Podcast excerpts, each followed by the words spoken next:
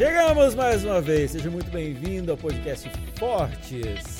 E hoje, mais uma vez, estamos aqui muito tristes por uma razão. Triste, muito né, Alex? triste. Nossa, Que tristeza. Essa bancada não é a mesma, não, Não, é, a mesma. sem, não é a mesma. sem o Ariel aqui, né? O Ariel. Cadê o Ariel? o Ariel, Covid, cadê o Ariel? Cadê? Poxa vida, o cara. Covid raptou o Quem Ariel. diria o Ariel, nosso esportista da bancada aqui, cara? Não, ele falava pra mim, ele falava pra Ei, mim, não, eu eu, tenho histórico, eu tenho de histórico atleta. de atleta, eu tenho histórico de atleta, Olha aí, não vai aí. me pegar, tá ali agora, de molho, e ele não vai entrar nem via Zoom hoje, porque a gente tá com medo do Poxa Covid vida, dele. Vamos orar por é, ele, é, mano. é isso aí, é isso aí. Moçada, mande aí depois o seu, seu salve pro pastor Ariel, ele está aí V- com vamos montar um uma hashtag, convidado. É, é Volte Ariel. Volte Ariel, a Hashtag, hashtag Volte Volte Ariel, né? Ou então hashtag Covid Lago Ariel. né? Muito bom. Ah, Ô, Alex, olha só. Esse assunto de hoje, a gente já conversou assim é, várias vezes, né? Dando aquela cutucada, é, dando assim um spoilerzinho, né? A gente citava sobre isso, mas a gente nunca fez um episódio tão somente sobre cancelamento. Cara do céu. Já te cancelaram, Alex? Rapaz, ah, sempre tem alguém cancelando a É, gente. é, é. Você já sentiu o ódio Ah, mortal? eu já fui, eu fui cancelado lá na- quando tava começando ah, naquele Ah. clima de conhecer uma menina, a menina ia me cancelar É. ali. Ouvi dizer que é- nesse cancelamento você tem uma larga experiência. Não, não. né? Não, é, o Tem uma- episódio de hoje é sobre outros cancelamentos. Outro Não, cancelamento, é verdade, é verdade. Vamos lá, vamos lá, vamos lá. Voltando, voltando à essência do nosso episódio de hoje. Agora é o seguinte: nós, de forma humilde, né, Humilde. queremos agradecer porque alguém que faz parte de um poderoso. Poderoso. Né? Level 5. Não, fantástico podcast, ele está entre nós, né? Então, a nossa audiência vai bater palma agora Aê. para ele, aê! Aê! Quem que é mesmo? Márcio Tonelli. Ah, tá Márcio de Tonelli. brincadeira. Ele trabalha, Alex, na Casa Explicador Brasileira e ele é responsável ali pela revista Adventista e ele vai falar um pouquinho mais, né, né Tonete? Tudo bem, Tonete? Tudo, tudo bem, tudo jóia. Pessoal, olha, quando vocês estavam apresentando aqui, eu fiquei até pensando, será que eles estão falando realmente do nosso podcast? Porque eu não conheço Claro. isso, sabe? Não, mas muito bom. Ô, Todo Tonete, esse nível, eu não conheço todo esse nível. Mas enfim, um prazer muito grande estar com vocês aqui, a gente poder conversar um pouco sobre isso, né? é muito bom. Olha só, o pessoal que é da igreja mais antigo, né? Ali 20, 30, 40, 50, 60 anos atrás, né? Vai se lembrar que uma marca registrada da nossa igreja é a Revista Adventista, né? Claro. E, e hoje você é o editor dessa revista, né? Só que ela não é simplesmente hoje de papel, né? Fala pra gente um pouquinho do seu trabalho e, e aí também fala também do podcast da Revista É, Adventista, você- que é um, você- é um produto novo e inclusive você está aqui hoje sendo convidado para falar sobre esse assunto porque é, esses dias vocês fizeram episódio sobre cancelamento. Mas antes de falar do episódio, fala pra gente da Revista Adventista. Ou será que eles mantêm ainda uma a sessão do- dos, dos, Dos do- mortos? Dos finados, dos finados. Ô, ô, é, olha, eu não- Online. Eu, eu não posso falar pra você que era a que eu mais gostava, porque daí, né? Mas é que mais me dava, assim, é, curiosidade de dar uma olhadinha, né? Aquela sessão Pois no é. final Será, da né? revista Por que era que será? Dormiram no Senhor. Dormiram Alex. com Dormiram. Sim. Senhor. Já, já, já foi Dormiram no Senhor, já se chamou Fim da Jornada, não Fim da Picada, Fim da Jornada. Enfim, é uma sessão muito antiga, né? É, é muito interessante vocês estarem falando, estarem falando sobre isso, porque é, sabe que há algum tempo já houve uma consulta para saber dos leitores se é, a revista poderia suprimir a, a sessão memória, né? Nossa. Isso numa, num período de reformulação ali da revista e tal. E houve essa. se cogitou isso. Mas houve uma reação muito forte nesse sentido, porque de fato é uma das, é uma das sessões das editorias assim que as pessoas costumam é, ver primeiro, né? Eu lembro até o caso de um, de um pastor que ele, ele costumava brincar que era a primeira sessão que ele costumava ler para tentar visualizar se ele não estava lá, sabe? E... então, realmente é uma, enfim, algo assim que nós costumamos, é, enfim, to todos os meses aí temos, temos publicado, E realmente é, fez história, isso né? Quer dizer, Omar, um pouquinho... isso quer dizer que o Tonete tentou cancelar a sessão, é, mas não, mas deu, não deu deixar, jeito. Não, não conseguimos, não conseguimos. Ô, Tonete, e a revista pois Adventista é, A gente hoje? tentou boicotar, mas não deu certo. Brincadeira. E a, e a revista Adventista hoje, como é que a gente pode consumir? De quais formas? Sim, veja, a revista Adventista, como vocês disseram, é um periódico muito antigo, né? Nasceu lá em 1906 é, e se estende até hoje, né? São poucos os veículos centenários no, no Brasil. É, recentemente, a Folha de São Paulo, por exemplo, completou 100 anos, né? A revista Adventista é bem mais, enfim, um pouco mais antiga, né? E veja, de uns tempos para cá, a gente tem procurado variar um pouquinho as maneiras né, de entregar o conteúdo em 2014. Aliás, eu saí de Curitiba né, com essa missão de participar do processo de renovação da revista Adventista, da criação de novos produtos. A gente passou a ter um site, a gente passou a entrar nas mídias sociais e, mais recentemente, a partir do ano passado, nós criamos aí o podcast que é, se chama Entenda, que, aliás, é o nome de uma das editorias da, da revista Adventista. Então, assim, acho que é uma necessidade, né, pastor Alex, pastor Elmar, porque nós temos, sim, assinantes de longa data, né? Muitos adventistas, antigos, continuam assinando a revista Adventista, mas hoje você tem uma nova geração de leitores, e esse é o grande desafio, né, de você fazer esse conteúdo, que, enfim, a revista sempre procurou oferecer um conteúdo sólido, bem embasado, né? Mas em outras plataformas, né? Então, é o desafio que a gente tem nas mãos aí, né? E qual que é o site, para partir do site o pessoal encontrar Sim. todas as mídias sociais? revistaadventista.com.br Então fica Esse aí. é o nosso site. Aliás, lá tem o link também. É, lá dentro dessa plataforma tem o link para o acervo também, que é outra ferramenta que nem todo Muito mundo conhece, sabe? Muito legal. É muito interessante porque você tem ali desde, como eu disse, desde 1906, de quando surgiu a revista, você tem ali os PDFs, né?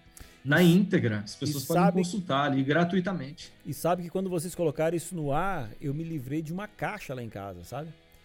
É. é, porque meu pai né, assinava desde 1900 e, sei lá, talvez 60. Era igual, é igual, é igual a revista tinha... em quadrinhos que ele tinha coleção, Exatamente. Né? E ele tinha aquilo tudo. e quando eu me formei como pastor, eu levei parte do acervo dele, né? Falei, opa, isso aqui eu vou levar, né? Para minhas pesquisas tal, não sei o quê. Para onde eu mudava, eu levava aquela caixa de revista. quando esse, esse acervo apareceu, eu falei assim: olha, eu gosto muito do papel, mas Nossa. nada como digital, né? Enfim. É verdade. Vamos lá, gente. Vamos voltar aqui para o nosso assunto principal. Obrigado, Tonete, por você estar aqui com a gente. E como foi dito, então, essa, esse episódio de cancelamento, né, foi um dos últimos do podcast de vocês. E aí, então, a galera uhum. pode entrar lá no revistaadventista.com.br e aí vai ter todo o conteúdo e também como chegar até o podcast. Aí é o seguinte, vamos conversar sobre cancelamento. Uh, Tonete, e essa cultura, esse fenômeno, né, da cultura do cancelamento, disso tudo que você pesquisou, de que você ouviu vários profissionais para, o, para, para esse podcast de vocês, o que, que você entendeu disso daí? Uhum. Veja, isso não é um negócio novo, né? De modo algum, mas é, da forma como ele tem se manifestado, ele é evidentemente mais, mais recente, né?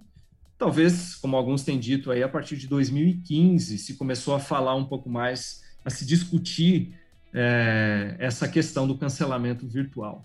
E talvez um marco nesse sentido tenha sido aquele livro, não sei se vocês chegaram a, a ver, mas foi um livro escrito por um jornalista é, norte-americano chamado John Ronson, a respeito de um caso muito emblemático de uma é, de uma pessoa chamada Justin Sacco. Ela era na época uma, enfim, uma diretora uh, de comunicação de uma multinacional nos Estados Unidos e ela estava fazendo uma viagem para a África do Sul. E aí, é, pouco antes dessa viagem, ela acabou postando no Twitter uma mensagem dizendo mais ou menos o seguinte, que era uma piada. Na verdade, ela fez em tom de brincadeira, mas é, tinha um tom de mau gosto, né?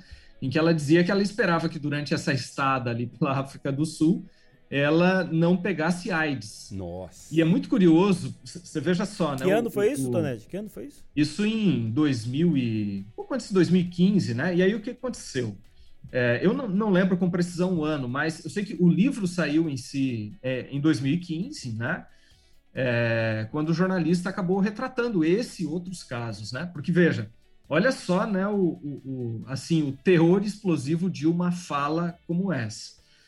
Enquanto ela fazia o percurso ali da viagem, né, dentro do avião, as pessoas já estavam ali movimentando as redes sociais e tecendo muitas críticas. Quando ela chegou, ela nem esperava isso, né? Mas quando ela desembarcou lá no aeroporto, imagine a reação das pessoas foi muito criticada, enfim, foi alvo de ataques, de linchamento ali na, na internet. Nossa. E aí, enfim, é, esse caso se tornou emblemático e muito conhecido por conta justamente ele ser mencionado, explorado nesse, nesse livro aí, um livro que se chama Humilhado, né? É, como que a era da internet mudou o julgamento público, né?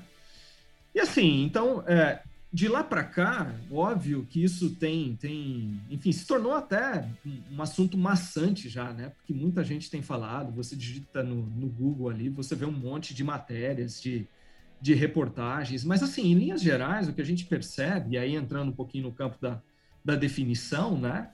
É, é que o, o cancelamento virtual em si, ele tem que ver com essa atitude das pessoas de é, ignorar né, totalmente alguém, é, por aquilo que ela produz, por aquilo que ela disse, algo é, do qual eu não gostei. E aí, enfim, as pessoas vão boicotar, né? Gente famosa, figuras públicas, personalidades, as celebridades e até mesmo gente anônima, né? É importante é a gente ressaltar isso, porque às vezes a pessoa postou algo ali nas mídias sociais, não é uma figura conhecida ainda, mas a disseminação rápida ali, o compartilhamento, né, quase que instantâneo daquele conteúdo, fez com que esse indivíduo, ou faz, né, com que essa pessoa se torne alvo, né, é, disso aí, né.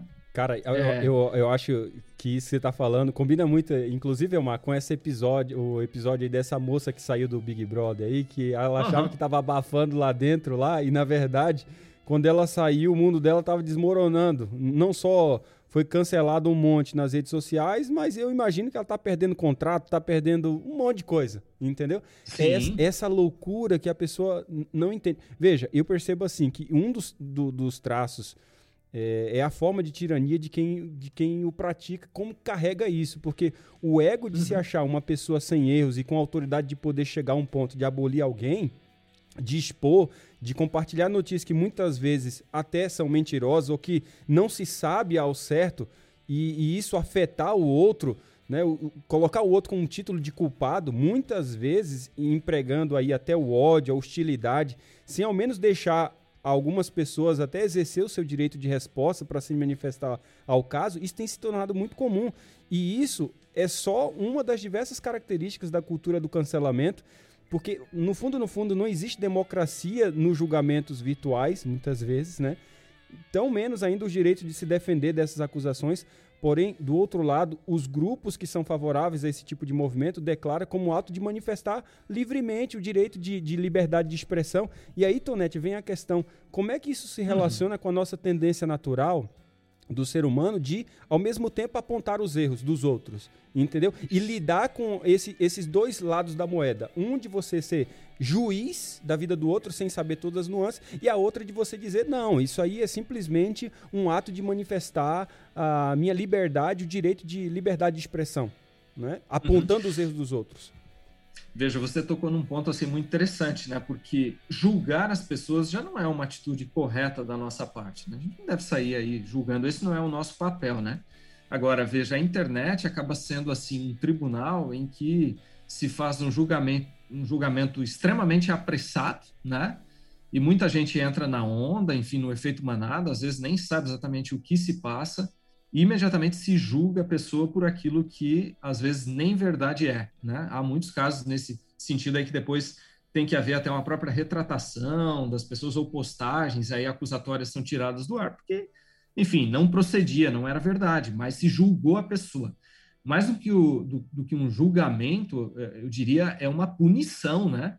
Enfim, se pune a pessoa, a pessoa é apedrejada, né? Veja, é, a gente comentou no início aqui, não, não, não se trata de algo novo, né? essa, essa tendência. Né? Aliás, o, o é, alguns especialistas, por exemplo, a gente até mencionou né, no podcast ali o, o Pondé, Luiz Felipe uhum. Pondé, né? E ele, num vídeo dele em que ele fala sobre a cultura do cancelamento, ele menciona, é, enfim, a, a, lá no século XV, por exemplo, a, né, o hábito que havia de algumas famílias de levar os filhos para praça pública, né, para ver pessoas ali sendo colocadas na, na fogueira, né, sendo queimadas, e isso era até mesmo uma forma de espetáculo, né, era o entretenimento ali do fim de semana, né, que naquela época não existia o fim de semana como a gente, como a gente conhece, mas era um entretenimento do domingo ali, então assim, as pessoas iam para a praça pública para apedrejar. Certo modo, é, talvez a gente poderia dizer que é uma é uma, uma, uma nova face né, desse, é, disso que poderíamos dizer que está na natureza humana, né, que é de julgar, de apontar os erros, de encontrar bodes é, expiatórios. Né? É, tem um outro ponto que é muito interessante também, Alex e Elmar, que, é, enfim, sobre essa questão né, da, do, do da cultura do cancelamento como um comportamento é, humano antigo é, é, de que, assim, o, o, de certo modo, parece que ele revela também é, essa, é, esse apreço, vamos dizer assim, ou esse gosto das pessoas é, de se sentir puras. É muito interessante, porque claro. às vezes as, né, as pessoas atiram pedras ou elas querem exigir de alguém um comportamento ou é, fazem exigências para que a pessoa tenha uma conduta, uma postura perfeita, mas elas esperam algo que, no fundo, elas mesmas não, não podem oferecer, que não dão conta de, de oferecer.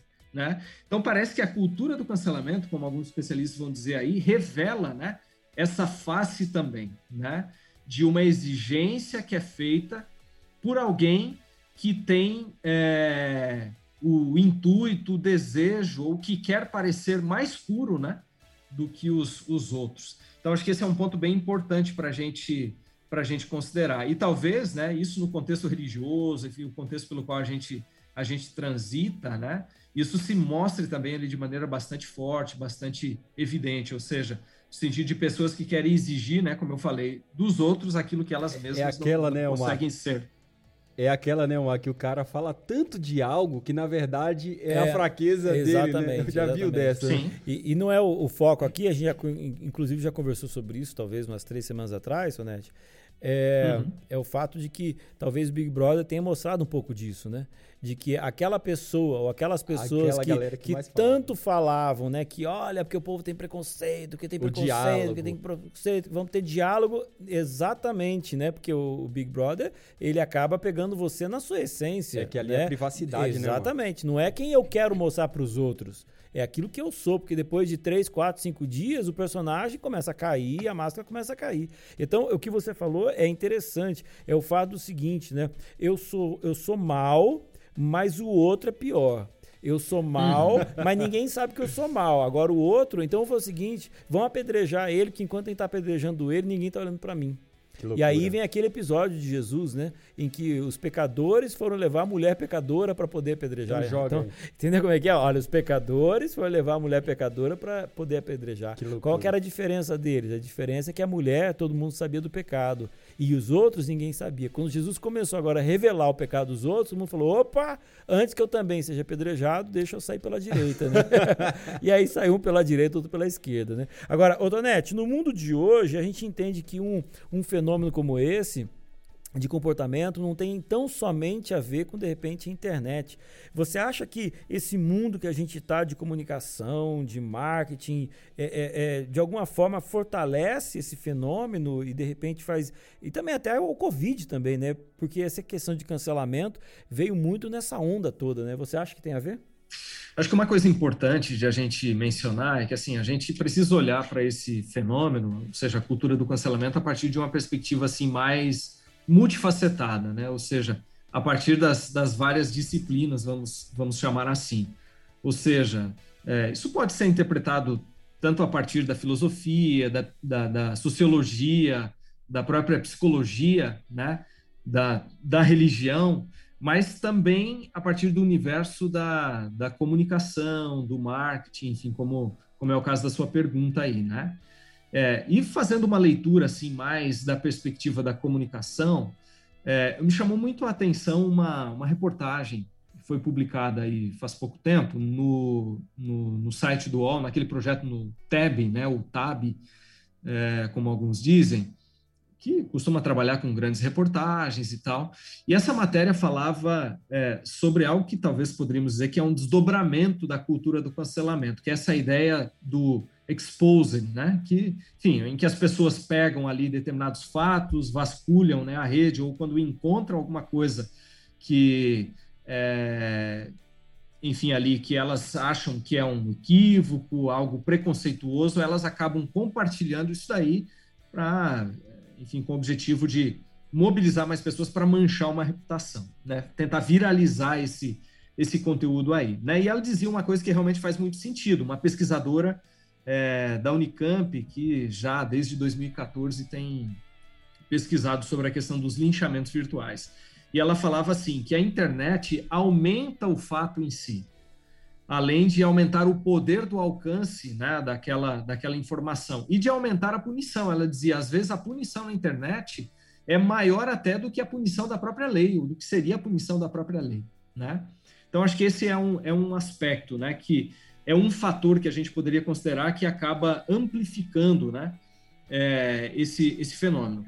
Um outro ponto que eu acho que é interessante também é que, de certo modo, as pessoas é, nas mídias sociais se protegem é, atrás de um, um suposto anonimato. Né? É, muito diferente você cancelar alguém presencialmente na vida real do que você cancelar alguém nas redes sociais, nas mídias sociais. Há um certo protecionismo, vamos dizer assim, tanto é que se discute muito essa questão de uma maior regulação, né? da, da internet, das mídias sociais. Claro que eu também entendo que isso não pode interferir na nossa liberdade de expressão, mas de fato, às vezes a internet é uma terra sem lei, em que as pessoas acabam se protegendo em torno, em torno disso, né? E claro, hoje você tem os próprios algoritmos, né, que acabam ajudando a espalhar, disseminar a informação de uma hora para outra, favorecem, né, essa, essa lógica perversa aí do cancelamento. Agora, Tonete, você falou de um ponto aí que dentro desse negócio do cancelamento é, é, é multidisciplinar, né? E dentro dessas uhum. disciplinas tem também a questão do ordenamento jurídico, né? Tem o resultado, claro. tem o ordenamento jurídico, porque essa prática que se faz cada vez mais presente entra em total desacordo com normas de pilares de uma democracia e de um Estado garanti garantidor do, dos direitos. A Constituição Federal traz em sua Carta de Direitos essa questão, normas que devem ser respeitadas, cumpridas, antes de fazer qualquer pessoa acusada e principalmente punida. Então veja, se você olhar assim, o, o objetivo de evitar essa arbitrariedade que a gente encontra na Constituição, o princípio de estado de inocência, que é uma das questões do direito que é bem trabalhado, é regra indispensável em qualquer exercício social, jurídico, penal, porque a sua importância tem previsão em vários documentos legais e históricos, e aqui eu cito a Declaração Francesa, que dizia que todo acusado é considerado inocente até ser declarado culpado. Há previsão também na Carta Magna do Brasil, que relata lá no artigo 5 no inciso 17, de que ninguém será considerado culpado até o trânsito em julgado de sentença penal condenatória.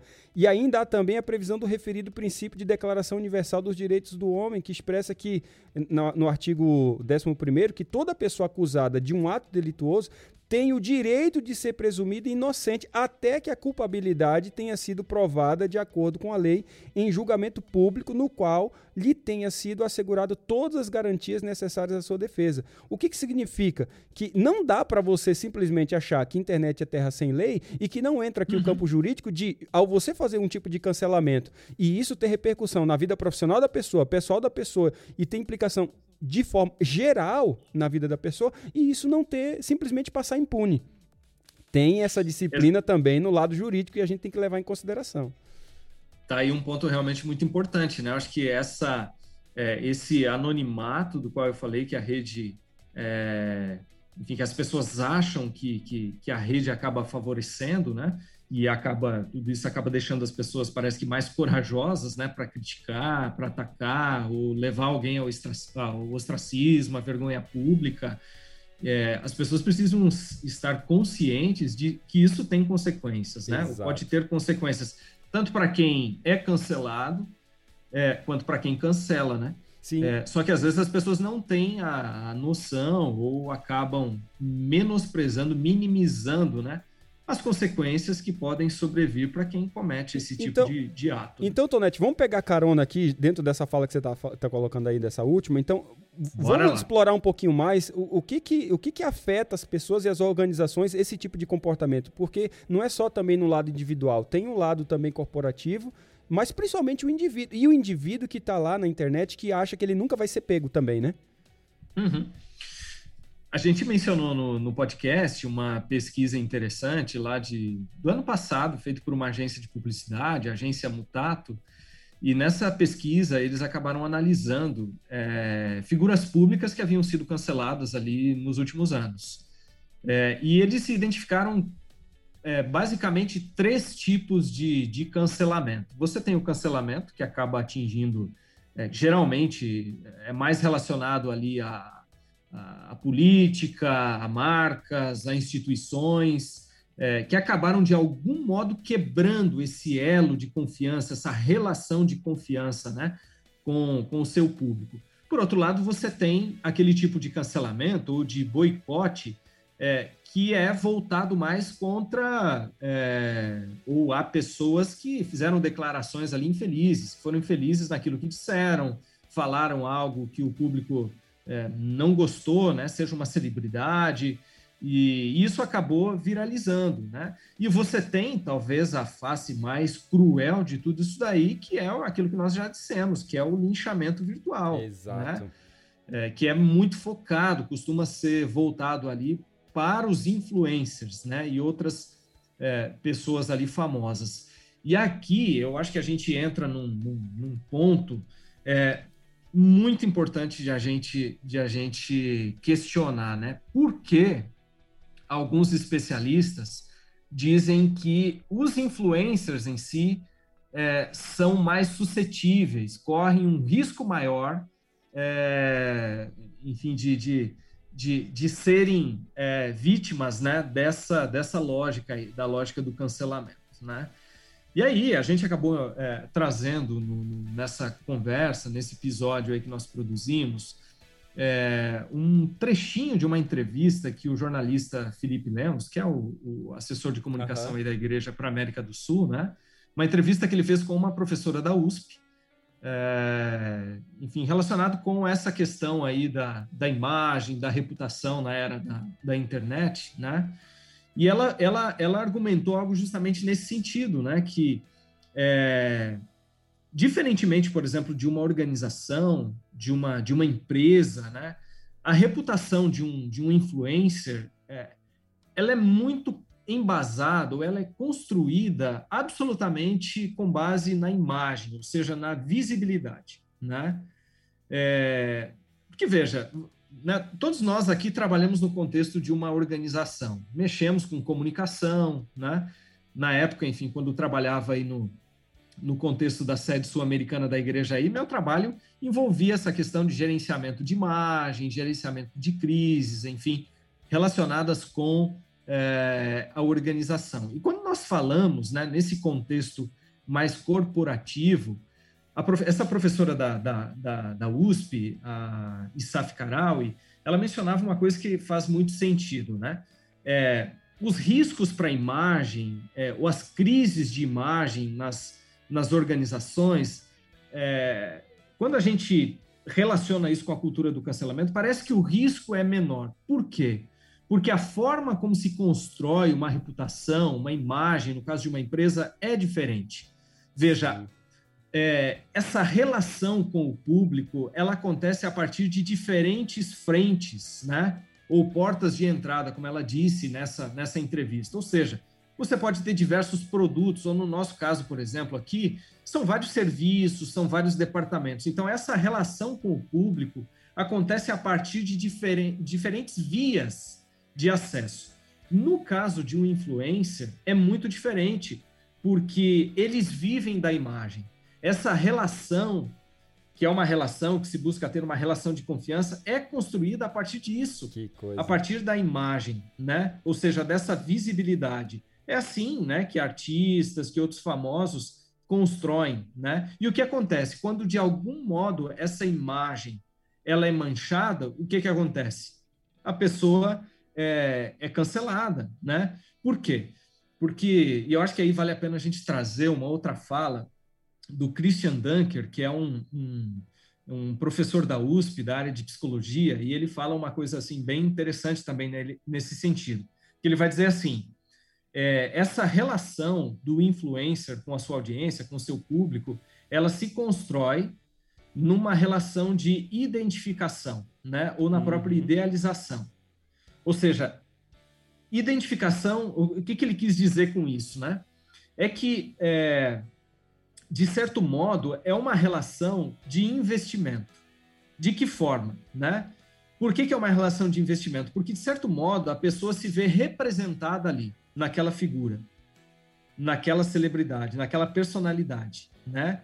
Ela é, se vê ali representada, ou seja, é, aquilo que ela pensa, de certo modo, é espelhado por, por aquilo que, enfim, aquele sujeito está dizendo, pela maneira como ele articula as ideias. E esse investimento que a pessoa faz, enfim, o, Christian Dunker vai dizer, é um investimento que presume fidelidade. Ou seja, se presume que aquela pessoa ela vai ser ali congruente né, com aquelas identificações. Ou seja, que essas é, é, que as ideias, né, essa relação de confiança que foi construída, que ela não seja quebrada. Ou Exato. seja, que aquilo que eu espero da pessoa seja realmente o que ele vai dizer ou aquilo que ele vai demonstrar. Né? Cara, né? isso, isso, isso é fogo. Isso, pois é. é. Só que o que, que acontece, né? Veja, quando alguém é, entende que se identifica com alguém, talvez isso seja, de certo modo, a gente poderia dizer, uma falácia. Por quê? Hum. Porque essas identificações não são gerais, vamos dizer assim, ou seja, elas não são é, tão amplas quanto aquilo que as pessoas pensam. Ou seja, ele pode identificar uma afinidade ou certas afinidades em um aspecto. Exato. Mas, mas não necessariamente, né? A outra face que esse indivíduo pode revelar em algum momento, né? No seu discurso, vai é, manter essa relação de afinidade. Ou seja, em algum momento pode aparecer uma face Outra que vai quebrar essa relação. Exato. Outra face. E, né? e a pessoa vai se sente traída, né? A pessoa é. se sente traída. Quando, quando Agora, vai se sentir traída. Sabe o que eu percebi aí? Que você desquartejou a imagem do nosso influencer aqui, nosso maior influencer, que é o Elmar, entendeu? Ele, ele tem o poder de. Ele é influencer. Mas né? é muito, né, cara? Mas é demais. eu, eu só gosto de destacar que isso, isso é muito interessante, porque quando a gente analisa a situação em relação ao público em geral, a gente tem essa preocupação das consequências por conta da, das grandes figuras públicas que são os influencers. Porque tem gente que investe dinheiro para que os influencers possam fazer uma caricatura, vender um produto e outra coisa mais. E esse pessoal exerce um grande poder na opinião de muitos dos seus seguidores. Que chegam Exatamente. De... Exato, que chegam e declaram, dada a tamanha idolatria até, acreditam cegamente nas informações que lhe é passada. Entendeu? Então, essa idolatria, a primeiro momento, pode passar uma imagem um tanto quanto inocente, onde são somente fãs que compartilham dessa mesma opinião, do seu ídolo, e se identificam na opinião do mesmo. É tipo aquela, aquela ideia, né? Isso, a pessoa me representa, me representa. E aí entra esse negócio porque Seguindo na mesma numa linha mais profunda, a gente vê os perigos que essa idolatria cega causa ao bem-estar, inclusive, da internet, onde figuras que carregam grande quantidade de seguidores têm consciência de que qualquer informação eh, passada ao seu público será tomada como verdade absoluta, podendo até transformar como um verdadeiro exército virtual. Cara, e olha o perigo disso. Era o Foucault que dizia, né, que se para assumir o poder de determinada sociedade é necessário você chegar a dominar uma rede de saberes e os seus discursos. É basicamente o que a gente vê na cultura, muitas vezes, do cancelamento. Quando esse influencer tem muito poder, ele influencia outras pessoas a fazerem a mesma coisa. Olha, olha o estreitamento da vida privada para a pública o quanto que ela traz consigo essa crucificação de determinada pessoa, de causar prejuízo não só à imagem, mas também muitas vezes de uma vida profissional e pessoal. As implicações são fortes e a gente tem que começar a perguntar Sim. o quanto que na verdade a gente deveria espelhar para nos representar. Eu acho que o evangelho deixa muito claro quem que é deve ser o nosso verdadeiro representante. Ou seja, quando né? eu, eu, eu, tenho na Sim. outra pessoa uma referência, né, e ela agora não me representa mais, eu me sinto inclusive traído e como uma pessoa traída, eu me sinto no direito de de repente tomar minha posição completamente contrária. Agora, eu queria, é, preciso finalizar, é, Tonete, e eu queria que você fizesse uma última consideração. Última consideração. Na sua perspectiva, existe algum ponto positivo nesse negócio de cancelamento, brother? Assim, rapidamente, o nosso tempo já explodiu aí, mas eu queria escutar com você ainda esse ponto. Pois é, a gente falou de vários aspectos aí negativos e realmente assim, eu acho que são são mais negativos, né, do que do que de fato positivos, né? É, porque quando você olha para esse fenômeno, você vê, enfim, pessoas sendo prejudicadas, o diálogo, o debate público, né, sendo é, prejudicado, sendo afetado, né? É, e assim, a cultura do cancelamento não deixa de ser, como nós falamos, uma forma de, de violência, né? É, aliás, eu estava olhando a, a, enfim, a, a, entrevista da, da Veja dessa semana e lá trazia uma, enfim, a entrevistada era uma historiadora e jornalista norte-americana chamada Anne Applebaum e ela diz assim que é assustador quando você constata que a violência online ela pode descambar para agressões reais é, ou seja, você cancela alguém no mundo, no mundo virtual, mas é, isso é passível também, em muitos casos, de agressões físicas, de agressões no mundo, no mundo real, né? Ou seja, é, é um discurso, como nós falamos, muito, muito danoso, em que as pessoas tentam fazer justiça com as, com as próprias mãos e tentar exercer né, esse poder é, que a internet acabou dando, né? A voz que as pessoas, é, que ela acabou dando às pessoas, né?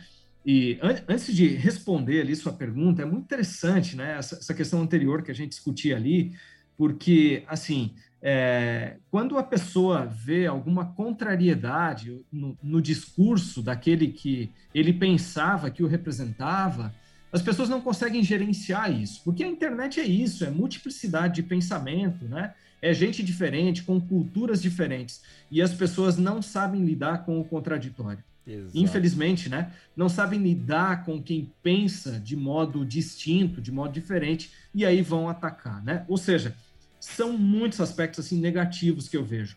Mas respondendo sua pergunta, um lado positivo que talvez a gente pudesse extrair disso tudo é talvez o senso, né? A consciência de que coisas que antes eram ditas, que antes passavam despercebidas, né, pelo público em geral e que acabavam é, sendo mencionadas, né, na, na mídia, na TV, no rádio, hoje não são toleradas mais, né?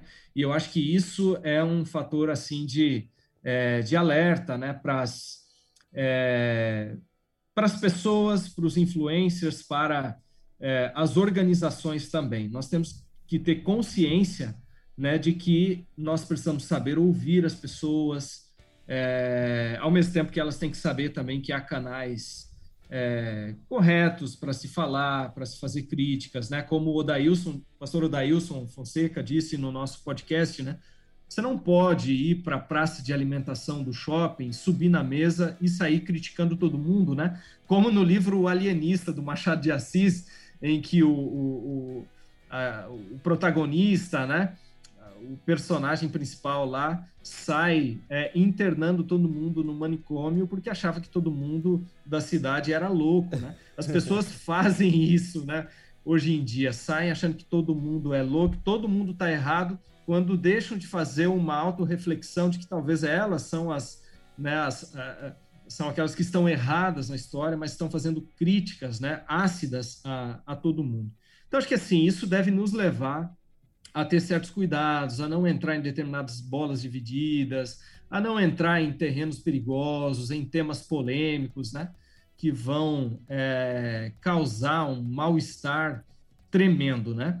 É, e por fim, eu acho que assim, é importante a gente dizer, eu estava é, revendo aqui um livro, um livro já antigo, de 2006, do Mário Veloso, é, perdão, Mário Veloso, Mário Rosa, pensando aqui no Mário Veloso, perdão, não o pastor Mário Veloso, mas o Mário Rosa, que é um, que é um jornalista.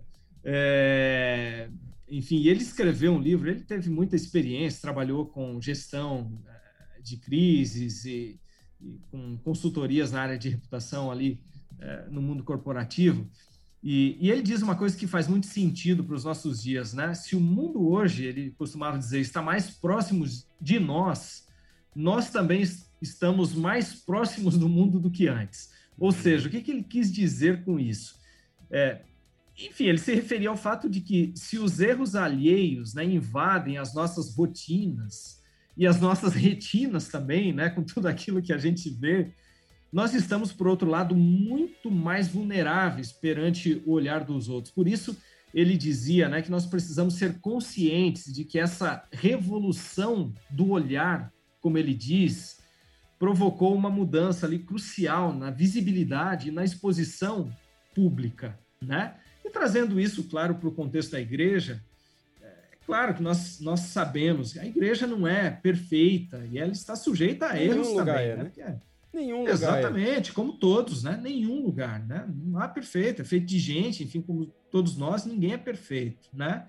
Mas, enfim, a gente a gente precisa ter essa essa consciência, né, de que nós precisamos assim agir com transparência, por outro lado, mas que as pessoas também precisam ter noção de que essa crítica ácida, esse apedrejamento não é o caminho, né? Não é o, o caminho. Eu, eu essa semana, por exemplo, estava estava vendo uma crítica de um de um líder religioso extremamente ácida nas redes sociais, postado nas redes sociais contra líderes da igreja. É, enfim, não vejo que esse é o caminho, é lavar roupa suja, enfim, de maneira pública. O evangelho e... tem outra perspectiva, né, Tonete? Claro, exatamente. Muito bom. Muito bom, Tonete. Muito obrigado por sua atenção, pelo seu tempo. Vale a pena lembrar que o podcast que eles falam sobre essa questão de cancelamento está muito bom, material muito bem embasado. E a gente está nessa cultura, né? Mas aí vem aquela reflexão, né? Nós, como cidadãos dos céus, nós temos que nos adaptar a toda a cultura da terra. Se está acontecendo um fenômeno agora, será que a gente tem que também assimilar esse fenômeno aqui? Não. É, é, a gente já tem o que, qual é o caminho que o cristão deve tomar. Em é Mateus isso. capítulo 18 está escrito muito claro. Brother, se você tem alguma coisa contra o seu irmão, se você não concorda com alguém vai falar, vai lá no, no direct, liga para o camarada, porque às vezes, Alex, quando eu converso com o outro, eu inclusive entendo o ponto de vista do outro muito melhor. E às vezes a gente pode, inclusive, encontrar conversões muito maiores do que a, a, as diversões, não a diversão, né, mas a, as contradições, né, as contradições, as né? divergências, divergências. Então, acho que, mais uma vez aqui, volte e a gente fala sobre esse assunto, né? Nós, como cristãos, nós devemos ser o sal da terra, o sal da web, que do nosso coração, dos nossos dedos devem sair apenas palavras de bondade. Vamos conversar, vamos ser aqueles é, é, é, que vamos estar na internet, mas com bom espírito. Espírito de paz. De paz. Hoje em dia é muito ódio, muita raiva, muito xingamento. E, e eu acho interessante o seguinte, é. Alex: o camarada ele cancela o outro porque ele acha que o outro tem uma ação negativa, mas às vezes a ação de quem está cancelando é muito pior do que quem do, sem, da outra pessoa. sem falar, a gente está começando a criar com esse tipo de atitude comunidades do mesmo. Então, a minha pergunta que fica aqui: será que a gente deve padronizar uma forma de pensamento e considerá-la como correta? Sempre? E sempre a minha, né? né? E sempre a minha? Será que a gente deve simplesmente ignorar a existência de pluralidade de pensamento e, com respeito, dialogar? Será que todos nós temos legitimidade para realizar julgamentos sobre determinada pessoa e imputá-la uma pena? São perguntas que a gente tem que refletir nesse episódio. Muito bom, muito bom. É isso aí, meu povo. Obrigado que vocês acompanharam até aqui. Aqui a gente está finalizando este episódio, mas daqui a pouco a gente, a gente insiste, né, Alex? Nós somos insistentes. Nós vamos voltar com outro episódio. E se você está gostando, você gosta desse bate-papo com o Ariel, né? Espero, né? Que o Covid libera, né? Não sei, não sei, não sei, não sei, não sei. Mas a gente vai se encontrar, beleza? Conforme está escrito na Bíblia, jovens, eu vou escrever porque sois fortes, não tem, não tem descancelar cancelado ninguém. É, gostou é, dessa, eu gostei né? dessa versão. É. E tem, e tem vencido o maligno. É isso aí, meu povo. Deus abençoe a todos. Até o próximo episódio. Um abraço. Tchau.